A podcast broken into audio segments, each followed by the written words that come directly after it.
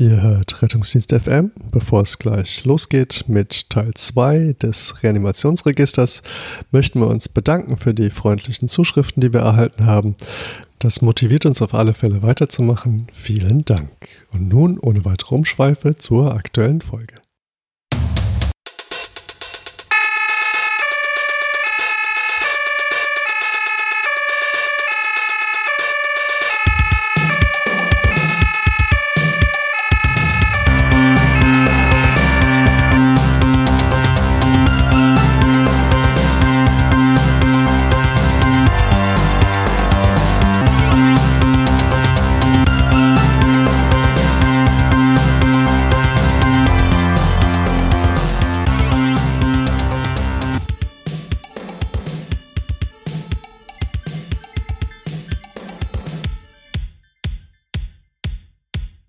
Also wenn ihr Spaß am Rauchen und am Chipsessen habt und äh, vielleicht auch ähm, mit eurem Körpergewicht hadert, geht doch in einen Verein oder sowas. Ja, oder sucht euch einfach jemanden, der gern mal reanimieren würde. Ladet den zu euch großzügig nach Hause ein. Ja. ja. Also mit, mit Freunden wird einfach alles besser. Ja, auch der Kreislaufstillstand, genau. mit Profis ist es noch schöner. aber leider nur etwa 8% äh, beobachtet durch Profis, also im Rettungsdienst, dass jetzt jemand dir im Rettungswagen plötzlich stehen bleibt. Das ist, äh, also das erlebt man ja schon ab und zu mal. Und da habe ich wiederum den Eindruck, dass das ein ziemlich gutes Outcome hat. Ja, ja, ja aber das Einmal kommt echt selten vor. Schnell reagiert, ja. Ähm, das ist schon, also ich hatte, einen Fall vor ja schon ein bisschen längerer Zeit, also, wo wir eigentlich einen Patienten aus einer Dialysepraxis abholen wollten mit äh, Atemnot, was alles gar nicht so dramatisch war. Und in dem Moment, wie wir rausfahren, fällt einer, der nebenan zum Kardiologen wollte, reanimationspflichtig auf der Straße um, also quasi fast auf meine Füße. Mhm einmal defibrilliert, Augen auf. Äh, sie hatten gerade einen Kreislaufstillstand und der Patient meint, äh, nee, sowas äh, mache ich nicht. Ja. Ah, das, ich doch nicht. Das geht auch ins Reanimationsregister. ja. Der ist in den 8% drin, aber das sind halt, sind halt schon sehr wenige, die dann ja. sofort diese Maximalbehandlung ähm, im ersten Moment kriegen. Und die äh, gehen im, im Schnitt relativ gut raus, ist klar, ja. Hm. Ja, warum, warum werden Menschen reanimiert? Genau, da geht es um die, um die Ursachen und ähm, was wir ja immer lernen, ist ja, beim Erwachsenen sind die meisten Kreislaufstillstände kardial und was sagt das Reanimationsregister? Circa 60 Prozent kardial. Ja. Also weit überwiegend. Auf der anderen Seite darf man nicht vergessen, das sind jetzt. 60 Prozent? Ja, also das finde ich deckt sich schon so mit dem, was man so wahrnimmt. Auf der anderen Seite muss man sagen, wie entsteht diese Zahl? Ähm, also da gibt es so ein paar äh, Felder zum Ankreuzen auf dieser Seite, die ich dann machen muss. Also das sind keine Daten aus jetzt einer, ähm, aus einer pathologischen Untersuchung, aus einer Leichenschau, sondern das ist einfach, der Notarzt soll mal einschätzen, was denken Sie denn, was die Ursache war. Ja, ah. bei, bei, Trauma ist es manchmal nicht ganz so schwer. Ähm, aber ob es jetzt kardial war oder ob es jetzt respiratorisch war, ist vielleicht nicht immer ganz einfach, ja, oder vielleicht mal was ganz anderes. Aber auf jeden Fall, der Notarzt denkt, äh, gefühlt, also der Notarzt denkt in ca. 60 Prozent, es war kardial. Ja. Ähm, dann ist noch die Hypoxie relativ vorne dabei mit 14 Prozent etwa. Trauma selten um, also relativ selten um 3 Prozent, ja, ähm, aber immerhin noch dreimal so häufig wie Kinderreanimation oder Kindertraumareanimation und ähm, die anderen sind eher weniger häufig. Ja. Ertrinken unter 1%. Ja, und dann gibt es natürlich auch noch die Unbekannten.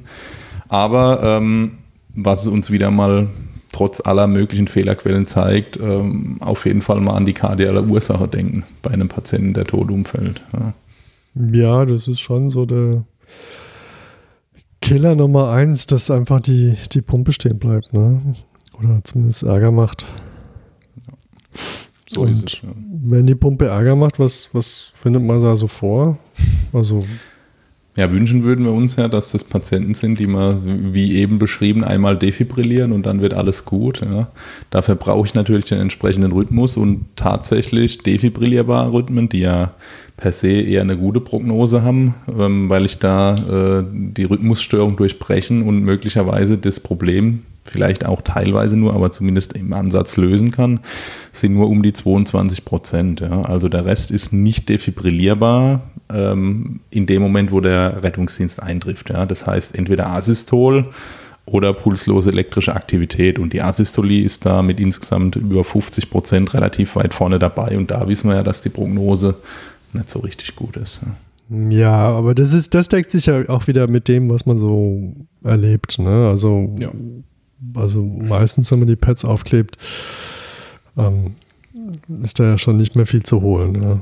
Genau, und ich glaube, das liegt halt zum großen Teil äh, daran, dass eben nur die Hälfte etwa beobachtet ist und zu wenige von den Beobachteten dann Laien reanimiert werden. Ja. Und also, unsere Eintreffzeiten immer noch zu lang sind. Ja, ja ähm, in der Kombination dauert das dann halt alles zu lang. Ne? Also die, die fehlende Leinreanimation und die, die späte Eintreffzeit. Ähm, schwierig, wobei, ich meine, die Eintreffzeit von, von 6,40 ist ja schon echt gut, aber das. Ja, also ich, äh, ich glaube, dass wir da äh, für einen professionellen Rettungsdienst ähm, gar nicht mehr so viel Steigerungspotenzial haben. Sonst werden wir irgendwann Unmengen Rettungsmittel vorhalten, die ähm, wenig Produktives machen, sage ich mal, bis dann die eine Reanimation kommt, wo sie aber wenig Routine haben, weil sie das so selten machen, weil es ja so viele Rettungswagen gibt. Ja. Also ich glaube, dass das nicht äh, die Lösung ist, sondern dass man eher das ähm, Intervall bis äh, zum Eintreffen des Rettungsdienstes optimieren muss, dass dort zumindest ähm, eine gute Basisreanimation stattfindet, durch wen auch immer. Ich muss auch sagen, was mir bei dieser Eintreffzeit so ein bisschen Bauchweh macht, ist, ähm, klar, im, im Mittel 640 ähm, aber was heißt denn das? Also da sehen wir ja gar keine Gewichtung. Also wir, wir wissen nur, der Mittelwert liegt, liegt, liegt irgendwo bei 6,40 und es ist so plus minus 3,45. Ja, und, genau, das ist ja in der Regel so ein 95% Konfidenzintervall. Meinst ja. du? Also es, ist, es könnte ja auch so, so ganz wild gestreut sein und der Mittelwert liegt bei 6, 40, weiß ich mal. Ja, der Mittelwert liegt bei 6,40, aber wie gesagt, also in der Regel sollten dann äh, so 95 Prozent der, ähm, der Daten so im plus-minus ja, 3,45, 4 Minuten Bereich sein. Ja. Also sprich, nach oben sollten eigentlich so in etwa 95 Prozent innerhalb, sagen wir, ja, 11, 12 Minuten ja, ja, genau, das, das, das, das, das, das, das, das meine ich auch. Aber, aber ähm, Ausreißer ähm, hast du immer, ja klar. Ja, in den ja. 5%, da können ja. die wildesten Ausreißer sein, da könnt, könnte von der Statistik her einer drin sein, wo es 30 Minuten gedauert hat. Nein, was, was, was ich meine, das klingt ja voll schön. Also mit den, mit den 640. Also das ist ja, also aus, aus Rettungsdienstperspektive, das ist ja eine Bombeneintreffzeit, ja. ja Und nichtsdestotrotz kann man ja anhand dieser Zahl gar nicht sehen. Ähm, es ist wie soll ich es jetzt beschreiben? Es könnte ja sein, ähm, dass sich 90 Prozent, wie du sagst, irgendwo zwischen ähm, 2 Minuten 40 und ähm, 10 Minuten 40 bewegt. So in etwa hat ja. das Reanimationsregister ausgerechnet. Und die Mitte liegt dann bei 6,40, aber wie es sich jetzt in dieser Zeit verteilt, ist ja gar nicht klar. Also es ist, weißt du, ich meine. Also es ist, könnte ja da einfach nur die Mitte sein. Das heißt ja nicht, dass der Berg in der Mitte ist, sondern es könnte einfach ein, ein Balken sein im Diagramm. Ja, aber es ist halt schon ein statistischer Mittelwert. Also das ja. ist, ähm, da, darum gruppiert sich dann schon, wenn man jetzt mal, da wird es jetzt statistisch von einer Normalverteilung ausgeht. Ja. Ähm, aber also unterm Strich bleibt es eine relativ, aus meiner Sicht eine relativ ordentliche Zeit. Klar, es wird Aus, Ausreißer nach unten geben, die das Ergebnis runterziehen, wenn jetzt der, ähm, wenn jetzt dann der Rettungswagen halt daneben steht oder es ein, durch einen Profi beobachteten Kreislaufstillstand ist mit einer Eintreffzeit von unter einer Minute, dann zieht er natürlich das Ergebnis ordentlich ähm, in Richtung kurze Eintreffzeit ja. und gleicht dann halt vielleicht so Ausreißer ähm, aus, wo kein Rettungswagen im Bereich war, wo es vielleicht mal 20 äh, Minuten oder länger gedauert hat. Ja. Aber die Ausreißer wirst du nie eliminieren. Ähm, das, ich glaube, dass es keine hundertprozentige Abdeckung geben kann, wo man jedem garantiert, dass innerhalb von, was weiß ich, zehn Minuten auf jeden Fall, in, je, in jedem Fall immer ein Rettungswagen da ist. Nein, natürlich nicht, klar. Ähm, nur wie gesagt, mich, mich hat dieser Mittelwert so ein bisschen, also macht mich so ein bisschen stutzig. Also gerade auch, ich finde, wenn so ein Indikator ist, dieses plus vier Minuten, plus minus vier Minuten, ja, also ja, das zeigt ja einfach nur, wie groß die Streuung ist. Ja, ja. Also genau. Es gibt eine gewisse Streuung nach oben, nach unten, das ist klar. Ja, es ist jetzt nicht so, dass alle in 6,40 plus minus einer Minute eintreffen, ja, dass also quasi im Schnitt fast alle in sechs Minuten da genau, sind. Genau, das, das meine ich. Ja. Streuer, gibt schon eine gewisse Streuung so nach oben, ähm, die halt durch äh, eine entsprechende Streuung nach unten mit kurzen Eingriffszeiten ja, wieder ja, ja, genau. Und, und, da darf man ja, also klar, ich male jetzt ein bisschen, ein bisschen schwarz, dann, dann darf man natürlich nicht vergessen, dass bei so einer Streuung dann natürlich dann auch ähm, in, in, rund vier Minuten dann nochmal früher ähm, ankommen. Ne? Also bei äh, zwei Minuten 40. Ja. ja, klar, also da, da wird sicherlich, also vermutlich zumindest auch schon der, sag jetzt mal, der Stadtrettungsdienst mit vielen Rettungsmitteln in einem Ballungszentrum, die wahrscheinlich eher eine kurze Eintreffzeit haben, gerade bei einem maximal priorisierten Notfall ähm, wie einer Reanimationssituation, wird schon häufig mal vielleicht eher den ländlichen Bereich wo es wenig Rettungsmittel gibt und wo vielleicht es mal länger dauert, schon in der Gesamtstatistik ausgleichen. Ja, das muss man, dafür ähm, kann man, kriegt man ja vom Reanimationsregister für seinen Bereich eine eigene Auswertung, wenn man dort teilnimmt und kann dann ähm, seine Bereichsdaten mit den Gesamtdaten vergleichen und kann gucken, ob man da besser, schlechter ist und wo man Optimierungsbedarf hat. Ja, und ich glaube, das ist schon ein großer Vorteil von diesem System. Ja, ähm, das, das, das ist ja sozusagen eigentlich, eigentlich so der, der, der Hintergrund. Ne?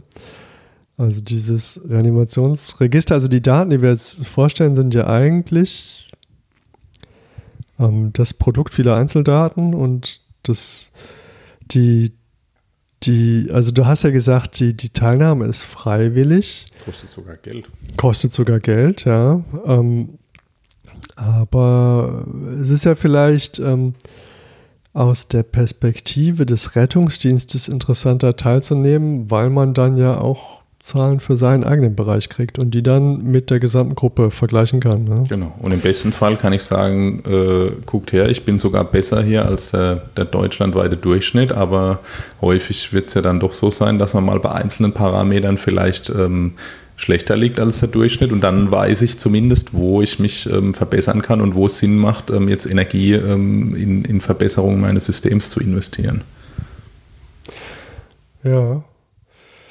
Ähm, eigentlich schon eine, ähm, eine äh, interessante Möglichkeit, da nachzusteuern. Kann, kann man irgendwas über die Reanimation an sich sagen? Sagt da die, das Reanimationsregister irgendwas über das, was so passiert während, während der Reanimation? Ja, also es werden verschiedene äh, Maßnahmen erfasst. Da geht es ähm, viel um Atemwegssicherung, um Defibrillation, aber auch um die, ähm, die Zugangswege zum Gefäßsystem. Ähm, also was man sagen kann, ist, wenn so 32, 33 Prozent der Patienten zu irgendeinem Zeitpunkt mal defibrilliert, wenn wir überlegen, dass es 22, äh, 22 Entschuldigung, äh, Prozent am Anfang defibrillierbaren Rhythmus hatten, dann kann man daraus relativ leicht herleiten, dass äh, es Patienten gibt, die äh, Asystol sind oder in der PEA und die dann während der Reanimation irgendwann einen defibrillierbaren Rhythmus haben. Ja, also defibrilliert irgendwann mal, wird etwa ein Drittel der Patienten. Ähm, bei der Beatmung ist es so, da ähm, hätte ich jetzt erwartet, dass äh, gerade mit den zunehmend, der zunehmenden Popularität der supraglottischen Atemwege, mehr Ausbildung der Notfallsanitäter mit ähm, Larynxtuben, Larynxmasken und ähm, jetzt zunehmend auch äh, größeren Studien, ähm, die man jetzt auch kritisch sehen kann und die jetzt nicht im deutschen System gemacht worden sind, aber wo schon viel ähm, die Anwendung von ähm, supraglottischem Atemweg in der Reanimationssituation ähm, beforscht wird und positive Ergebnisse gebracht hat, hätte ich jetzt gedacht, dass das, dass wir viele supraglottische Atemwege sehen. Vielleicht ist dafür auch noch zu früh, ja, aber Beatmung mit einem supraglottischen Atemweg so in etwa ein Drittel der Patienten äh, zu irgendeinem Zeitpunkt und ähm, nur supraglottischer Atemweg so in 18 Prozent etwa. Ja, und das ist tatsächlich zu den Vorjahresdaten sogar fallend. Ja. Also da hätte ich jetzt erwartet, dass wir mehr sehen. Im Gegenteil, dazu wird noch in 67 Prozent der Patienten wird intubiert. Ja. Wobei da jetzt nicht steht. Ja, aber der supraglottische Atemweg ist ja gerade sehr in der Kritik mit den, mit den Nekrosen, die er angeblich macht. Genau, also es gibt, gibt äh, für und wider. Ähm, ich glaube, dass da das letzte Wort beim Atemweg noch lange nicht gesprochen ist, aber ich fand es spannend. Ich hätte erwartet, dass vielleicht gerade in den Bereichen, wo der, der Rettungswagen erst eintreffend ist, häufig, dass dort, dass wir dadurch einen höheren Anteil von supraglottischen Atemwegen haben, dass dann so der, der Erstangriff mit dem Larynxtubus oder der Larynxmaske häufig erfolgt. Und da hätte ich mehr als ein Drittel der Patienten erwartet, muss ich sagen. Ja. Ja, ich, ich habe aber auch den Eindruck, dass, dass dann viele, viele Notfallsanitäter oder auch äh, Rettungsassistenten oder wie auch immer, ähm, dass die sich dann auch erstmal den Stress gar nicht machen und ähm, dann erstmal mit, mit Maske und Beutel arbeiten, solange es geht. Ja. Vielleicht ist es so, ja. Genau. Ähm, aber wie gesagt, ich, ich persönlich bin auch so ein bisschen verunsichert, was den supraglottischen Atemweg angeht. Ähm, da, also ich kann mir schon vorstellen, dass der Trend da rückgängig ist, wobei natürlich dann die Alternative fehlt, weil, ja, wir kennen ja die Diskussion zur intrachealen Intubation.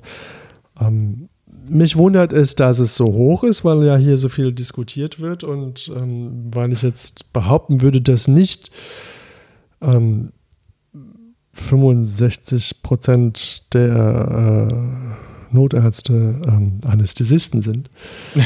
Ja. ja, das stimmt. Wobei ähm, die Frage ist ja auch immer, zu welchem Zeitpunkt wird der Patient intubiert. Ja, da ja. kann er, es gibt ja durchaus ähm, gute Ansätze, dass man die Atemwegssicherung von der Phase der Reanimation abhängig macht. Und ähm, ich glaube, dass viele Patienten umintubiert werden irgendwann im im Rahmen der Versorgung. Also ich persönlich mache das, wenn ich längere Transportwege habe oder spätestens, wenn ich irgendwelche Zweifel habe, ob jetzt der supraglottische Atemweg optimal funktioniert, ähm, dann würde ich einen Umintubationsversuch machen aber ähm, klar, also das werden sicherlich nicht nur Anästhesisten sein, aber mm, ja, also ich glaube, die Atemwegssicherungsdiskussion ähm, beim, bei der Reanimation, die lässt sich hier jetzt nicht erschlagen. Ähm, trotzdem fand ich es jetzt mal ein interessantes Stimmungsbild, dass doch relativ viel hier intubiert wurde noch und eher wenig supraglottische Atemwege. Was mich wundert, ist diese Zahl von 17,9, also knapp 18 Prozent von intraosären Zugängen. Also da hätte ich jetzt gedacht, dass es viel mehr ist. Ja, hätte ich auch gedacht, aber das steigt über die letzten Jahre deutlich. Ja. Ja, ich glaube, dass es sich zunehmend äh, durchsetzt. Ähm, es gibt ja inzwischen Empfehlungen, die relativ klar äh, sich dafür aussprechen, frühzeitig den Intraoseer-Zugang zu wählen, ähm, nicht zu viele IV-Punktionsversuche zu machen, vielleicht, wenn ich schlechte Chancen sehe, sofort Intraoseer zu gehen. Ich glaube, das, ähm, das braucht ein bisschen, bis sich das äh, in den Köpfen gefestigt hat und bis die Hemmschwelle sinkt, aber die, der Anteil steigt über die letzten Jahre. Ja. Also ich kann von meiner persönlichen Erfahrung nur sagen, ähm, wenn, wenn ihr überlegt, ob ihr jetzt einen Zugang legt oder Introser, also Introser, wenn ihr einen Bohrer habt, geht es echt schnell. Ja, beim Erwachsenen ist das Zielgebiet groß. Ja. Ähm, in die Tibia kommt man gut rein. Ähm, mit Übung kommt man auch ähm, in den ähm, Humerus äh, ganz gut rein. Also das ist wirklich, äh, man muss jetzt nicht jeden Patienten einfach willenlos bohren, ja, aber ähm, also diese Punktionsorgien unter Reanimation, wir wissen alle, die Venen, der Venenstatus unter Reanimation ist häufig schlecht. Ja. Also bevor da ewig rumpunktiert wird, ähm, muss man einfach mal auf den Intrausher Zugang gehen. Ja. Also das ist einfach inzwischen der aktuelle Stand ähm, der Medizin. Ja, da gibt es eigentlich gar nichts mehr zu diskutieren. Und wer unsere letzte Folge gehört hat, der, der weiß ja, ähm, man kann ja über den Status der Venenfüllung äh, Aussagen über den Kreislauf treffen. So also wenn sich die Venen einfach nicht füllen. nie mehr füllen. Also wenn sie gar nicht mehr unter gar keinen Umständen füllen, spricht das dafür, dass der Status schlecht ist. Ja, genau. Also nochmal ein Argument für den intraosären Zugang. Ja. So ist es, ja. Das ist eine, eine knöcherne Vene, die immer offen bleibt, ja. Also, also ich, ich finde es cool. Also es, es, geht einfach so brutal schnell und ähm, ja. also richtig, richtig cool. Also man hat dann ganz schnell einfach Zeit für andere Sachen und die Sache mit dem Zugang ist geritzt. Ja. So ist es, ja, ähm, genau. Ja, ähm, apropos Zeit für andere Sachen, ja, die, was ja auch äh, ein großer Diskussionspunkt ist, sind die mechanischen Thorax-Kompressionsgeräte, also Maschine draufschnallen äh, und drücken lassen. Ähm, da ist ja die aktuelle Empfehlungslage so, dass das nicht routinemäßig empfohlen wird, sondern äh, für äh, Transportsituationen oder äh, für prolongierte Reanimationen oder wenn anders die Helfer gefährdet wären. Ja. Ähm, hier ist es jetzt immerhin in 11, äh, nein, 12 Prozent fast der Fälle eingesetzt worden. Das finde ich jetzt gar nicht so wenig. Ich könnte mir vorstellen, dass wir da vielleicht in den nächsten Jahren noch einen steigenden Trend sehen. Ähm, die großen Studien, die es dazu gibt, sind schon relativ alt. Äh, die sind aus Paramedic-Systemen. Und ähm, also für mich ist auch da das letzte Wort noch nicht gesprochen, ähm, ob die, ähm, ob diese automatischen Thorax-Kompressionsgeräte nicht vielleicht doch irgendwann sogar noch eine Überlegenheit zeigen gegenüber der händischen, manuellen Thorax-Kompression, aber immerhin schon in 12 Prozent. Ähm, und also zumindest bei uns im Bereich ist es so, dass auch die Vorhaltung der Geräte massiv steigt. Also hier gibt es inzwischen nahezu auf jedem notarztbesetzten Rettungsmittel ein, ein mechanisches Thorax-Kompressionsgerät, sodass man zumindest überhaupt die Option hat, was ja früher häufig der Hinderungsgrund war. Ja, ich, ich denke, hier ist das, das Ding auch, dass das, ähm, das ähm, MCPR-Gerät nur auf dem NEF ist. Ich könnte mir vorstellen, wenn es auch auf dem RTW wäre, wobei, also, also ich spreche jetzt von unserem Rettungsdienstbereich, ähm, könnte ich mir vorstellen, dass es schon viel früher ähm, Anwendung fände, wobei, das ist jetzt alles hypothetisch. Ähm, ja, kann man denn irgendwas sagen? Ist denn jetzt, ähm, wie, wie geht es denn aus mit der Reanimation? Also jetzt, das, ist ja, das, ist ja, eigentlich das, was uns so ultimativ interessiert. Ja. Äh, Überlebens denn? Wie viele überleben es denn? Ähm, da ist es so, dass Spontankreislauf wiedererlangen zu irgendeinem Zeitpunkt so etwa 45, 44, 45 Prozent sind. Die haben irgendwann mal wieder einen Spontankreislauf im Laufe dieser Versorgung. Von denen kommen immerhin 36 Prozent mit spontanen Kreislauf ins Krankenhaus. Das ist ja schon mal gar nicht so schlecht. Also ich hatte schon Phasen, wo ich gedacht habe, äh, wir haben Rostgraden von 10 Prozent oder so, ja, weil keiner anspringen wollte. Also das kann jetzt an schlechter Reanimationsqualität liegen oder an Zufall, dass man einfach die Patienten mit schlechter Prognose erwischt hat. Aber ich finde, so ein, wenn man mal so ein, sagt, ein Drittel kommt äh, mit Kreislauf ins Krankenhaus, das ist schon mal gar nicht so schlecht eigentlich. Ja. ja, wahrscheinlich reanimieren wir beide einfach total schlecht, weil mein Eindruck ist auch der gleiche, dass es eigentlich keiner in die Klinik schafft. Aber ja. Ähm, Aber es scheint so zu sein und ähm, das Wichtige ist ja, wer kommt auch lebend aus der Klinik wieder raus und da ist es so, dass wir um, im Reanimationsregister 2018 uns so um 13 Prozent bewegen. Ja. Und ist jetzt 13 Prozent viel? Ja, das muss man sagen, deckt sich relativ gut mit den Daten aus vielen anderen Bereichen. Aber ähm, wenn wir uns jetzt mal die mal auf diese Atemwegsstudien und ähm, auch die großen Studien zu Supra jetzt aus dem aus England zum Beispiel zurückkommen, da sind es ziemlich gute Überlebensraten, relativ gesehen, muss man sagen. Da sind die teilweise im einstelligen Prozentbereich, was jetzt am System liegen kann, an den Voraussetzungen. Aber 13 Prozent, also es ist schwer zu sagen, wie gut es maximal werden kann. Wenn jetzt alle beobachtet wären und alle Laien reanimiert würden und so weiter, dann wäre das wahrscheinlich noch deutlich steigerbar. Aber 13 Prozent, das ist so ein Bereich, wo man sich seit einigen Jahren so plus minus in etwa bewegt. Ja. ob die es alle neurologisch gut schaffen, ähm, ist, ist, jetzt leider häufig nicht so. Dazu sagt das Reanimationsregister jetzt nichts. Ja, das wird dort nicht ausgewertet. Aber in äh, vielen Studien, die wir kennen, ist es so, dass so in etwa die Hälfte neurologisch so rauskommt, ähm, dass sie nicht pflegebedürftig sind. Ja. genau, das wäre das, was einen interessieren würde. Ne? Also wenn du sagst, die, die Hälfte, dann sind es sechs bis sieben Prozent ja, oder sechseinhalb Prozent. Und ähm, das ist ja eigentlich so diese Horrorvorstellung, dass man irgendwen reanimiert und das ist dann so ähm, an, dann anschließend ein, ein, ein Blümchen. Ja. ja, also das ist durchaus in Muss man dann gießen und pflegen, aber mehr so kann man nicht erwarten. Ja, ja also mhm. da ist äh, wahrscheinlich in etwa so wahrscheinlich, wie dass einer völlig ohne Probleme rausgeht. Ja.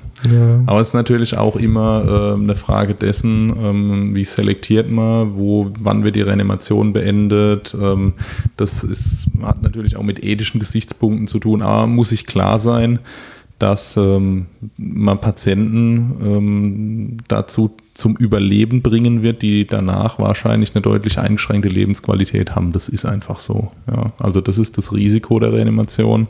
Dessen muss man sich schon klar sein. Aber es ist auch ganz gut zu wissen, was denn realistisch schaffbar ist. Ja. Also selbst also mit der aktuellen Durchschnittsqualität der Reanimation schaffe ich so 13 Prozent, die aus dem Krankenhaus rausgehen. Ja vielleicht, wenn ich jetzt es besonders gut mache, schaffe ich ein bisschen mehr und vielleicht überleben auch mehr neurologisch intakt. Ja, aber da ist es jetzt schon Spekulation. Ja, was mich jetzt hier mal interessiert hätte, wie viel von diesen 13 Prozent in Laien reanimiert worden sind. Aber das, das sieht man jetzt hier nicht raus. Ja, ne? Das wäre interessant, ja. Aber in der Regel kommt es in den meisten Untersuchungen raus, dass die Laienreanimation ähm, statistisch schon zu beweisen ist, dass die ähm, die Überlebensrate steigert. Ja. Also was mal wissen ist, was unter anderem schlecht ist, ist sehr hohes Alter ist schlecht fürs, fürs mhm. Ergebnis. Ähm, der unbeobachtete Kreislaufstillstand ist schlecht, die fehlende Laienreanimation ähm, ist schlecht und ähm, auch der initiale nicht schockbare Rhythmus ist auch ganz klar schlecht. Ja, also das sind so ein paar von den ganz großen Faktoren, die für eine schlechte Prognose stehen. Und im Endeffekt ist es immer ein Gesamtbild. Wenn ich entscheiden muss, mache ich weiter oder fange ich überhaupt erst an, dann ähm, gibt es ganz viele Faktoren, die da reinspielen und dann muss ich mir da draußen ein Gesamtbild ähm, zusammen puzzeln und im Endeffekt dann eine Entscheidung treffen, was macht Sinn für den Patienten und hätte er das denn gewollt. Wie findest du das Ganze jetzt? Also dieses Register? Also du, du warst ja eigentlich ganz positiv, ne? Ja, ich finde es ganz positiv, dass man mal ein paar, ähm, ein paar Daten, ein paar Zahlen kriegt, ähm, um mal das für sich einordnen zu können. Wie sind denn die durchschnittlichen, wie alt ist der Patient im Schnitt, was habe ich zu erwarten? Ist denn das, was ich sehe, das, was tatsächlich die, die, die durchschnittliche Versorgungsrealität widerspiegelt oder habe ich nur das Gefühl, ich fahre ständig ins Altenheim? Ähm, zum Beispiel. Ähm, oder was ist denn erreichbar? Wie, viel, wie viel Überleben ist denn der Durchschnitt? Ja, bin ich da drüber, bin ich drunter? Also das ist schon, das ist schon gut und wie du sagst, ist halt ein, ein recht gutes Qualitätsmanagement-Tool für die einzelnen Bereiche, die sich dann benchmarken können und gucken, sind sie besser oder schlechter als die, ähm, als die Grundgesamtheit dort. Ja, wo, wobei ich sagen muss, was mir da so ein bisschen fehlt, ist, ähm, ich weiß nicht, wie das in anderen Rettungsdienstbereichen fehlt, aber ich kann jetzt nicht sagen, wie wir jetzt ähm, uns im Rhein-Neckar-Kreis ähm, zu diesen Zahlen stellen können. Also ich habe da ähm, keinen, keinen Vergleich und ich denke, das wäre ähm, also ich sage mal so, Reanimation ist etwas, was sich über die Jahre entwickelt und über auch die, die gesamte Zeit oder über die ganze Historie immer weiterentwickelt. Und wenn wir jetzt so an die Anfänge denken, wo wir 2015 rein, nee, äh, doch 2015, haben wir 2015 reanimiert? 2012? Ähm, auf jeden Fall diese wirren Reanimationsgeschichten, weiß nicht, wann war das, 98, wo noch 1 zu 5 reanimiert wurde und so, so, so diese, wo man eigentlich nie irgendwen wiederbekommen hat, so gefühlt. Weißt du, was ich meine? Und da gibt es ja viele Kollegen, die noch dieses Gefühl von damals im Bauch haben und gefrustet sind und eigentlich keinen Sinn in Reanimation sehen.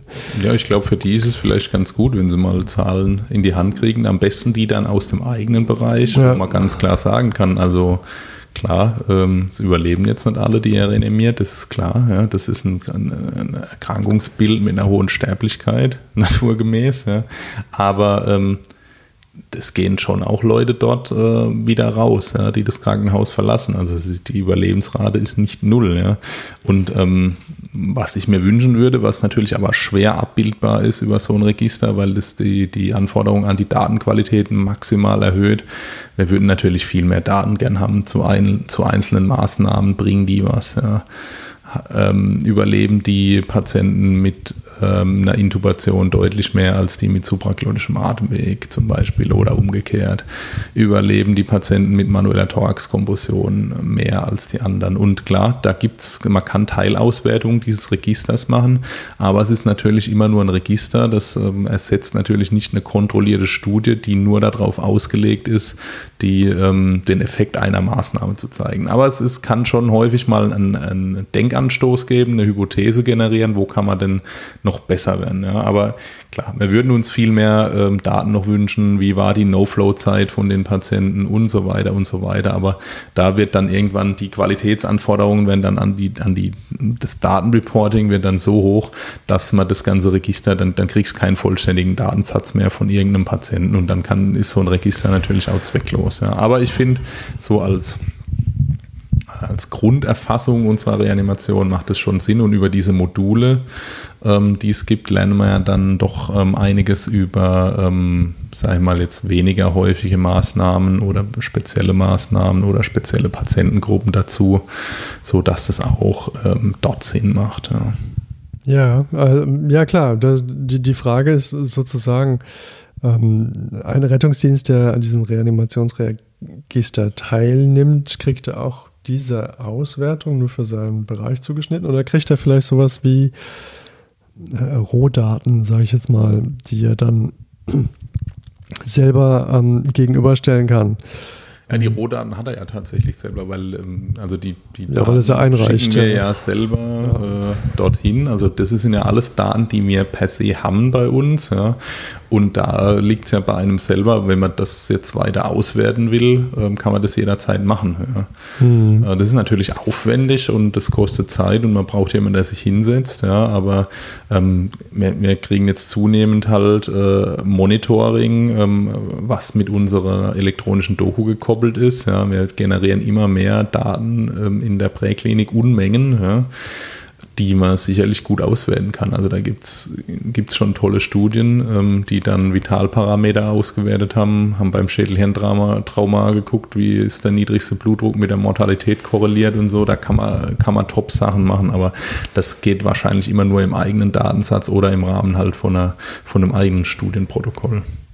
Was mir hier tatsächlich komplett fehlt, also ich, ich finde, das ist eine schöne Sache mit dem Reanimationsregister und ähm, das, das sind Zahlen und, und Daten, die, die, die brauchen wir auch und man sollte die weiter eingeben und pflegen. Aber was, was mir vollkommen fehlt, ist, ähm, ich, ich, finde gar keine Aussage über die Qualität der Daten. Also ähm, wie, wie lief denn die Defibrillation? Also war, war die effektiv? Wie, wie war die Beatmung? Lag der supraglottische Atemweg, lag der richtig? Also natürlich liegt der richtig, aber ist der vielleicht wieder rausgerutscht? Ähm, ähm, wie, wie war das mit der Intubation? Lag die beim ersten Mal? Finde, find, das fehlt so ein bisschen. Ne? Oder ja. wie hat er sich beim intraoceanen Zugang angestellt? Ähm, das ist natürlich was, was. Wie lange hat er gebraucht? Ja, hat er den Punkt, richtigen Punkt aufgefunden? Ja, das, ja, das, Sind, das sind natürlich alles Sachen, die sind ziemlich schwer in Studien überhaupt messbar, ähm, weil du das natürlich alles irgendwie in, in messbare und rechenbare Parameter umsetzen musst. Ähm, also das wird nicht so leicht sein. Aber so ein bisschen was zur Defibrillation, ähm, zum Beispiel die wievielte Defibrillation war erfolgreich, wird in dem Register schon erfasst. Das ist jetzt nicht in dieser Jahresauswertung drin, aber prinzipiell ist das erfasst dort und wird auch gerechnet. Ähm, aber ähm, alles andere, das wird nie in so einem Register abzubilden sein. Ja, ja also klar, das ist natürlich so ein bisschen diese Datenkünstlichkeit und äh, die, die Frage, was, was kann man da so darstellen mit den Zahlen und mit dem, was man so hat und ähm, vor allem ähm, dann auch die Wirklichkeit in Zahlen auszudrücken, ist ja dann eigentlich so das Hauptproblem. Ne? Ja, das stimmt. Ähm, ich glaube, dass das äh, schon auch ein Bereich ist, wo dann die Qualitätssicherung im eigenen Bereich ähm, gefragt ist, wo ich mir Gedanken machen muss, wie kriege ich die, die Details raus, ähm, wo es bei mir im Bereich hakt, wo kann ich es besser machen. Also wenn es dann in die Feinheiten geht, dann muss ich mir, glaube ich, was äh, selber noch überlegen. Dafür werden die Daten aus dem Reanimationsregister allein jetzt äh, nicht ausreichen. Ja, dann sind wir doch gespannt, wie es da weitergeht mit dem Reanimationsregister, ähm, wie sich da die Trends entwickeln. Ähm,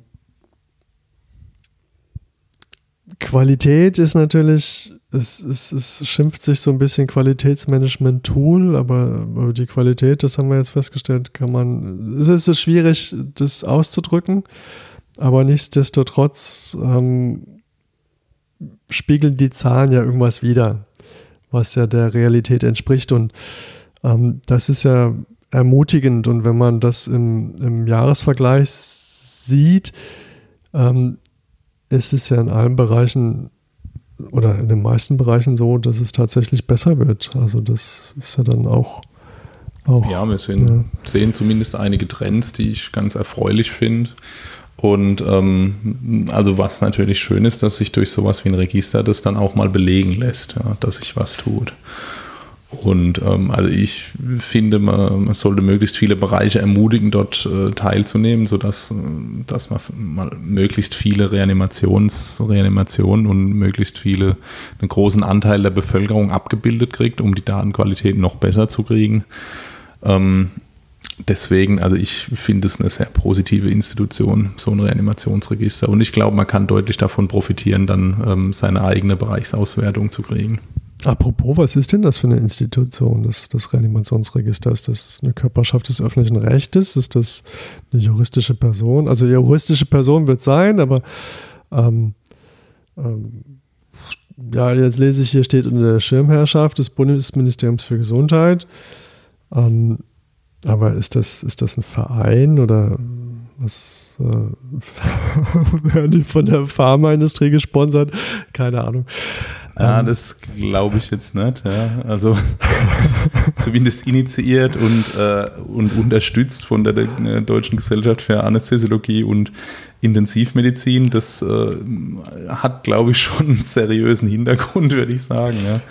Aber die genaue Struktur bin ich jetzt. Ja, Entschuldigung, der, der, der, Skeptiker muss jetzt wieder. Nein, da hast du mich jetzt. Also wahrscheinlich ist es ein Verein, der daran interessiert ist, ähm, dass du möglichst viel Daten hier lesen musst und äh, um dich zu ärgern, hat man dann einen gegründet. Der Julius Roman muss äh, Jahresauswertungen lesen, Verein. Nein, ich äh, kann es im Moment nicht sagen. Aber man kann es sich auf der Homepage des Deutschen Reanimationsregisters nachlesen die wir sicherlich verlinken werden. Und ähm, dort ähm, kann man auch die Organisationsstruktur und alles nachlesen. Also als Hausaufgabe für unsere Hörer, schreibt uns, ähm, was, was für eine Organisationsform ist das äh, Deutsche Reanimationsregister.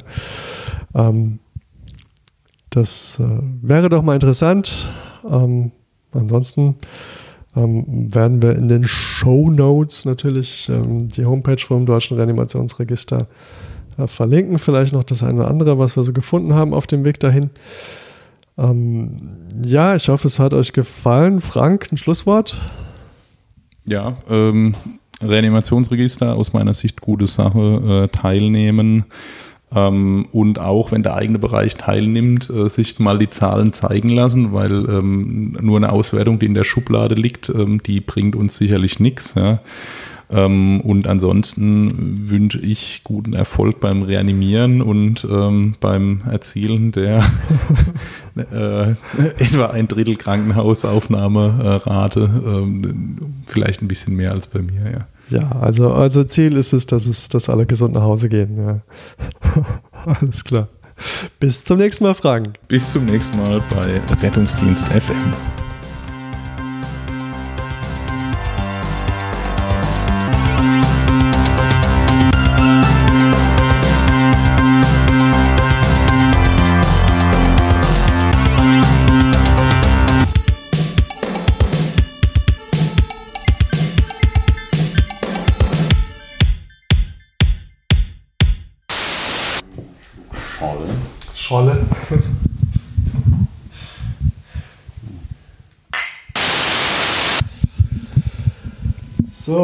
Wahrscheinlich haben wir jetzt wieder zwei Stunden gequatscht. Wir überziehen es immer.